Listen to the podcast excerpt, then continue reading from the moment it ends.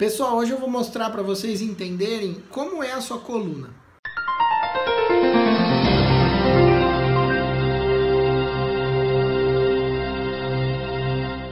Gente, essa aqui é, é uma maquetezinha da sua coluna lombar, a parte de baixo aqui.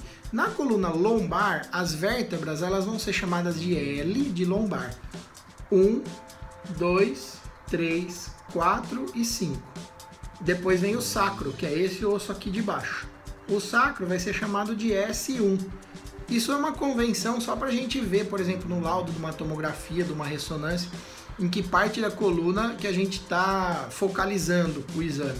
Então, entre L4 e L5, a gente tem o disco L4, L5.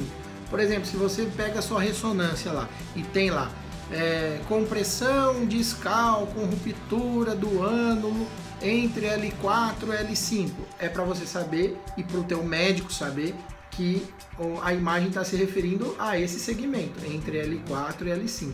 Da mesma maneira, a coluna cervical, que é a parte do pescoço, as vértebras e os discos são chamados de C, de cervical.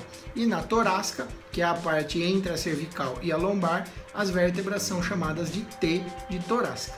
Obrigado, pessoal. Até a próxima.